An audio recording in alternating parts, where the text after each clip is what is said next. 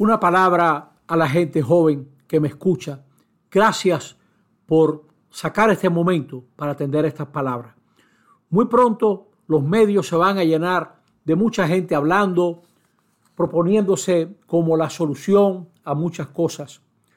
La gente joven y todos, todos nosotros, tenemos que aprender a distinguir entre los que hablan bien y los que viven bien lo que hablan, los que verdaderamente llevan a la práctica sus pensamientos.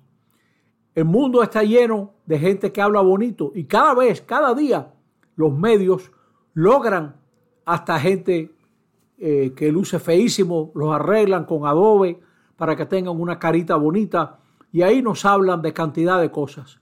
Pero nosotros tenemos que aprender a distinguir entre la gente que habla bien y la gente que vive lo que habla.